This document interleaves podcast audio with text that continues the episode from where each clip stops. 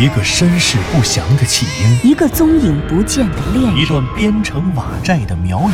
一场密室逃脱的好梦。身世就是一个密室，时间、宇宙也都是密室。既然逃出去了，就别再回来，再回来。请听长篇小说《望山没有南风巷》第一百四十八集。向南风自言自语地翻出了指南针，远处的佐和子正在试图擦拭一块石碑，以看清石碑上的字。佐和子，佐和子，你看看你面前的那座坟，是不是雍家落的？天哪，真的是雍家落的！哎南风哥，你怎么知道？哼哼，道理很简单，我只是想了一个问题：坟在，但是那些怪藤组成的树干不在，树干不在，那种特殊的怪叶也没有，是不是只有一种可能？南风，你是说树还没有长出来？嗯，当然了，还能有什么原因？因此，我就对照着我之前做的详细记录，又拿出指南针，确定了一下现在的方位，所以就猜到了佐和子站在雍家洛的坟前，而这也印证了我的判断是没错的。嗯，是是，也就是说，地下驼宫依旧存在，剩下的那些坟墓还埋葬在这下面。哼，我也是这么想的。唉，又要挖坟了，好累啊！向南风三人很快动手挖出了现在仍处于地面的第一层，也就是当年的四号洞中的二十六口棺材。这二十六口棺材在这个时候无一例外的完好无损。他们怀着忐忑的心情，准备撬开它们。棺材里躺着的究竟是什么呢？是九九神犬，还是雍家人？打开棺材的瞬间，一切的猜想都变成了不争的事实。棺材内躺着的还是九九神犬，是狼面人。他们和四百年后在地下驼宫看到的时候一模一样。在阳光的照射下，这些狼面人立刻化成了一团尸烟。看来十七年后的雍家坟和四百年后的一样，没有一点变化。我们下一步该怎么办呀，南风哥？你还要把这八十一座坟都挖一次啊？现在可不容易了，现在他们是埋在土里，如果你要挖八十一座坟，我们必须得挖三十米深啊！可是有四个问题并没有得到答案啊。哪四个呀？第一，我的判断是否正确？是不是只是怪藤没有长出来，但地下驼宫已经存在？这个问题我们至少要每层挖一个才能明白。第二，这怪藤是什么？如果真如我猜想的，那么十七年来它能长出多高？第三，明现在在不在棺材里？第四，也是我最想知道的，神秘人撕走了四百年后藏在地下驼宫最下一层雍氏族长雍维桑石棺内的日令的最后两页，我想知道那最后两页究竟写着什么，还有他现在会不会还保留在地下驼宫里？可是，如果你想知道这些，我们必须得挖三十米，面积数百平米，向下挖三十米，这对于我们三个人而言，怎么可能做得到呢？那些密道一定还在。什么？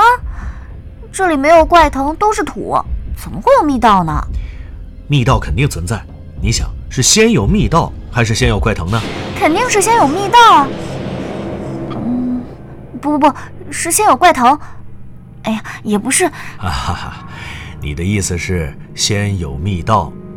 当然，肯定是先有密道。那些怪藤是按照建造者的意愿生长的。你看，那些密道都不是被砍出来的，而是怪藤长着长着特意留出了空间。这说明密道肯定早于怪藤。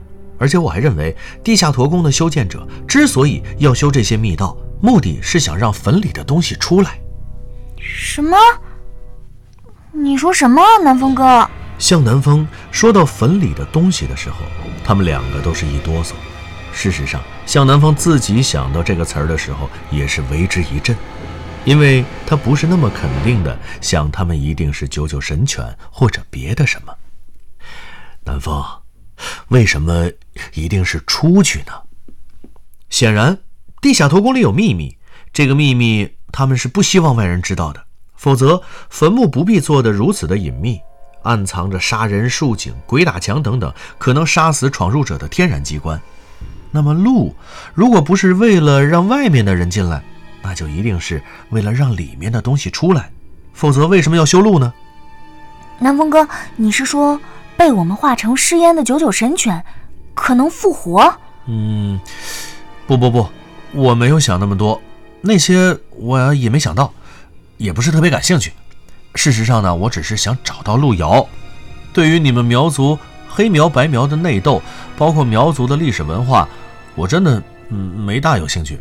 哼，你看吧，我早就说过，南风哥只是个花痴而已。分析完了，他们开始按照之前的详细记录找那些密道的入口。向南风真的为自己曾经大费周章的做了这样详细精确的定位图感到欣慰。湘西谷主和佐和子当时还说，向南风是形式主义，已经发现了地下驼宫，找到了日令。没有必要再花时间做这么详细的定位图，但是他还是做了。向南风就是这样的一个人，精益求精是他的习惯。如果他做一件事，就一定要把它做到完美。就像他爱上了路遥，他就一定不会轻易的把他放走。他们用了两个时辰，连找带挖，终于找到了位于地面上的剩下的四个密道口。而通往第六层的密道口在第五层里。这个时候已经是次日的卯时了，他们顾不上一天的疲惫和夜晚的恐惧，连夜钻进了密道。他们在第二、三、四、五层中分别选择了一个坟挖开，他们分别是位于墓道口边的雍丕、雍三钱、雍二虎和雍二水的坟，而这些坟墓当中无一例外的埋着的都是狼面人。或者说，可能是盘户九九神犬。最后，他们又找到了位于第五层中通往第六层的密道口，然后他们成功的下到了第六层。当看到雍维桑的石棺时，包括湘西谷主在内的所有人都有些莫名的紧张。明，会不会就在其中呢？向南风和左和子看着湘西谷主，因为他们都知道。如果明真的在这里面，他们俩只能仰仗湘西谷主的巫蛊术了。向南风压低了声音对左和子说：“一会儿还是你打火把照亮，我们两个人去推棺材盖。石棺一打开，如果明在里面，你就用火把扔他。”师兄，你要记得放蛊啊！向南风强忍心中的恐惧和忐忑，甩了甩颤抖的双手，把手扶在了石棺盖上。湘西谷主张着嘴，对着口型，默默地喊着号子：“一、二、三。”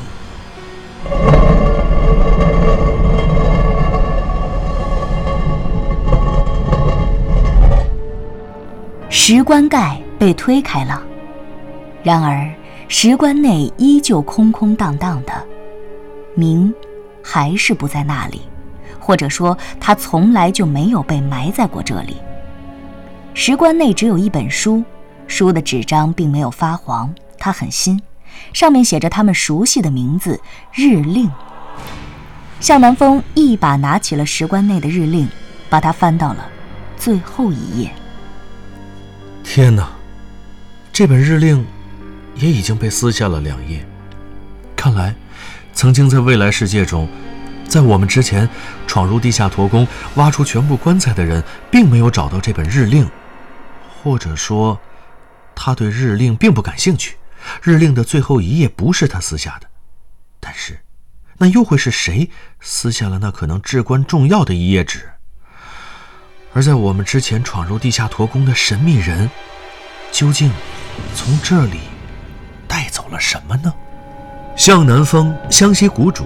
和藤原佐和子三人从地下驼宫中出来后，向南风在地面上那二十六座坟茔的中央升起了一大团篝火，温暖而明亮的篝火在清晨的朝阳下，与朝阳一起照亮了他们的面庞，可是却无法照亮忧心忡忡的心。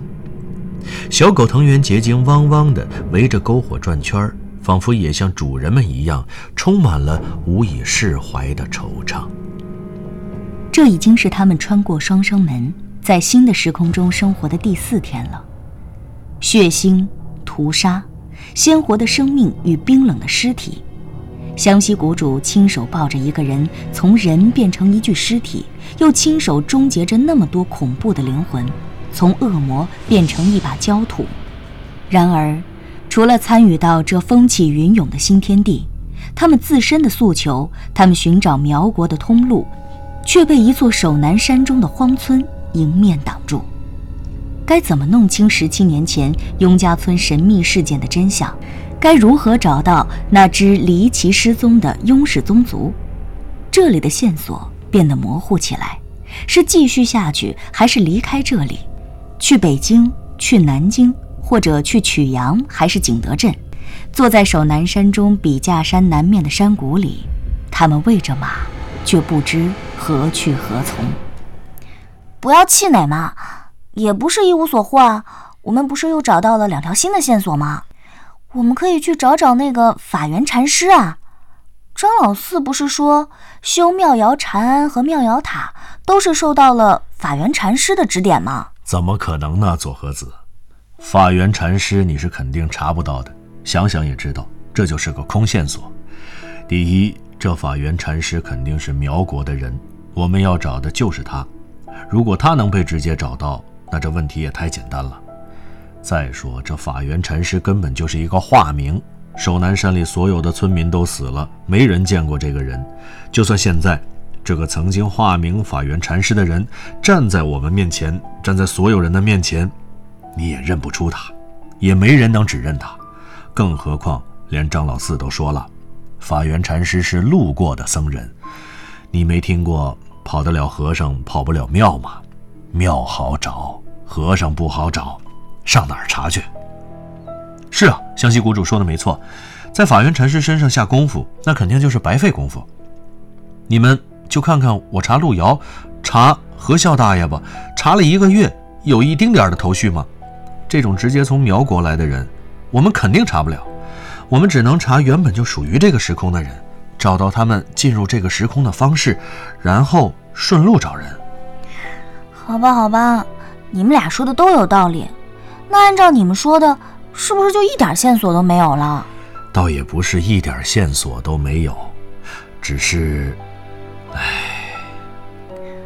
啊，我知道了，师兄，你是说张老四临终时和你说的那几个断断续续的字吧？对，那断断续续的几个字倒是一条线索，可是昨天睡觉之前，我想了半天也没想出个所以然来。这个时候，向南风摆了摆手，他从包里翻出了笔记本。原来他在笔记本里已经把那几个字，或者是那句没有说完的话，用拼音记了下来。别着急啊，我也觉得这是一条线索。之前我们一直寄希望于能从其他村民口中直接问出雍家人离奇失踪的事情，所以这句话咱们并没有认真的研究过。现在既然没有其他村民了，起码咱们先试试看，看能不能自己看懂这句话是什么意思。如果确实看不懂、想不出来，那我们再去想别的办法，再决定是去北京紫禁城，还是去别的什么地方。向南风一边说，一边把本子传给了湘西谷主和藤原佐和子。那本子上的汉语拼音是这样的：布，布正，是，是，是，离大离。啊，这是什么意思啊？我是思考过这个问题的，你们来听听啊，有没有道理？嗯，一共九个音节，而且我们这么读完全读不通。嗯，所以可以肯定的是。因为张老四死前已经气若游丝，这九个音节当中一定不可能都是有价值的，他们当中肯定有重复的，可能重复的音节还很多。因此呢，想找到新的线索，我们必须知道他究竟想说什么。他说的这九个音节里哪几个是有效的？此外呢，从另一个角度来分析，你问他是谁修建了庙窑禅庵，是谁埋葬了雍家族人，那么张老四回答你的一定应该是一个人名。这样说来，就有两种可能了：一种是这两件事像我们猜测的一样，是一个人做下的；如果是这样，我们的人名最长只有三个音节，他却说出了九个，而且这九个当中有五个是根本不重复的。也就是说，他回答你的答案包括两部分。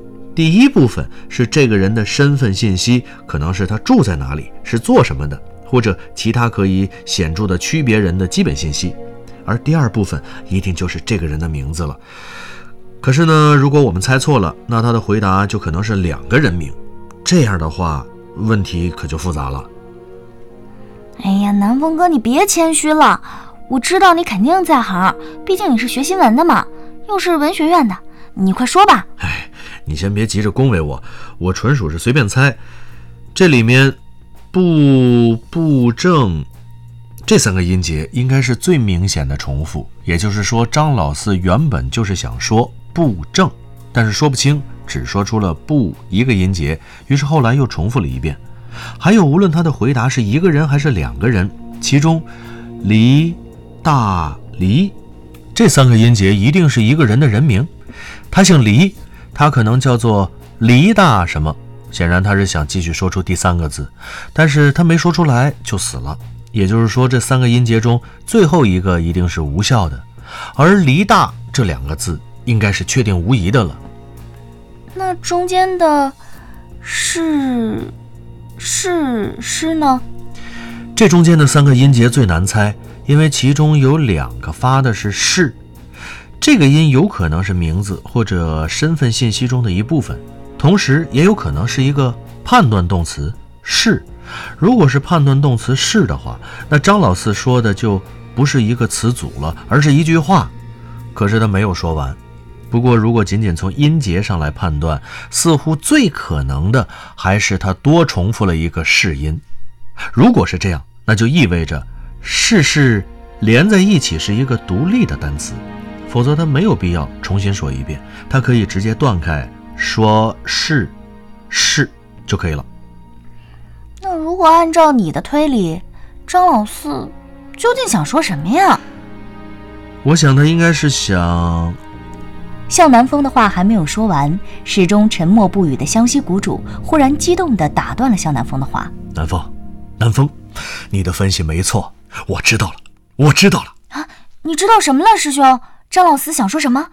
他想说的是，布政使司黎大人，对，一定是他。此言一出，向南风和左和子的目光唰的一下聚焦在了湘西谷主那里。湘西谷主激动的自顾自地站起来，围着马不停地踱步。他一边踱步一边说：“布政使司，全称叫做承宣布政使司，简称布政使司，也叫藩司啊。”在明朝，这是省一级的行政机关。中央在全国设立两京十三布政使司，与提刑按察使司、都指挥使司分别行使国家的行政、司法和军事权力。这么说吧，在咱们那个时空，中华人民共和国一共有省级行政区划单位是三十四个，其中省二十三个，自治区五个，特别行政区两个，直辖市四个。而这边呢？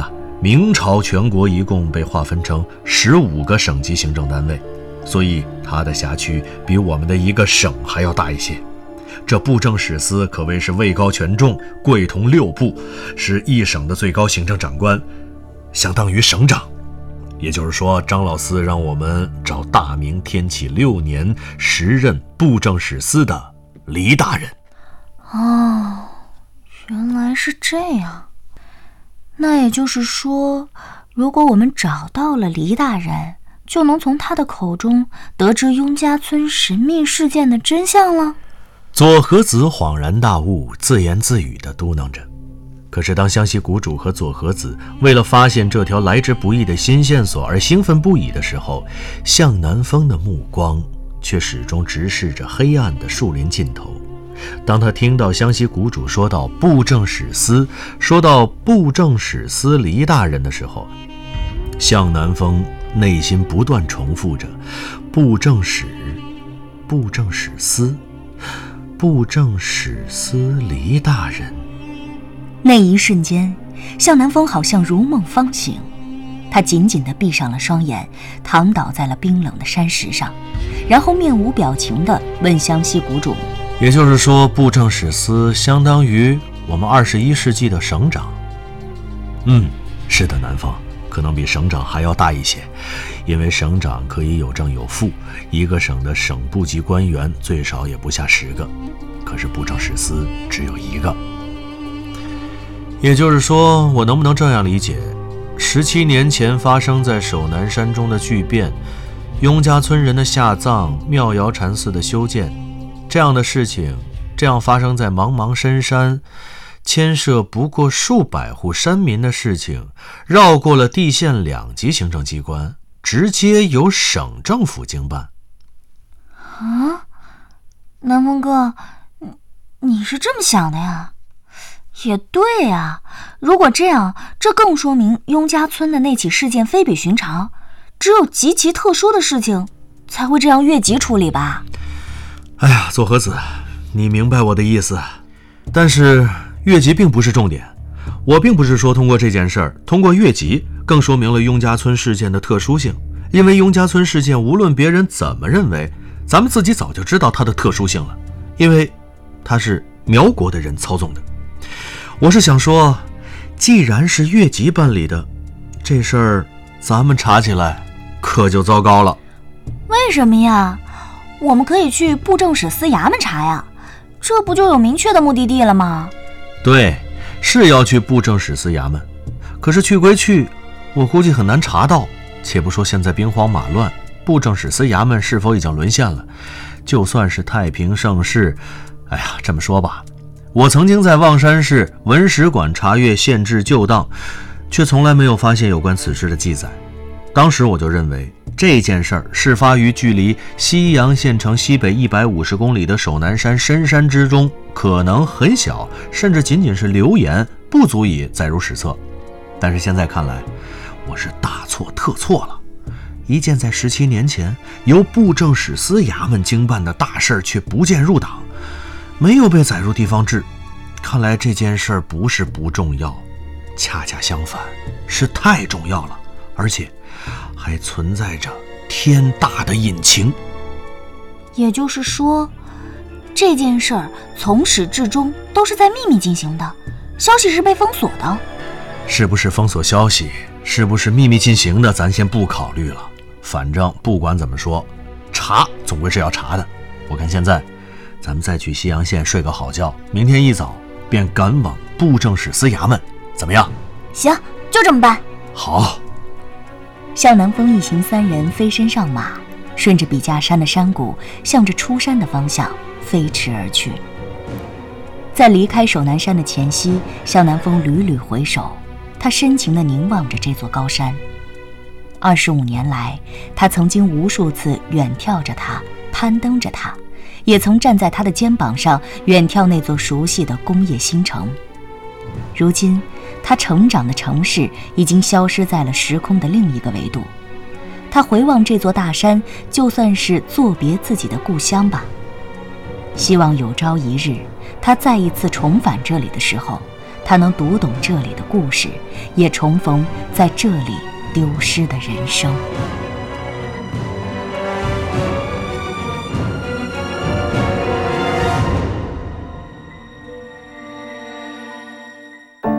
您刚刚听到的是长篇小说《望山没有南方向》，作者刘迪川，演播杨静、田龙，配乐合成杨琛，制作人李晓东，监制全胜。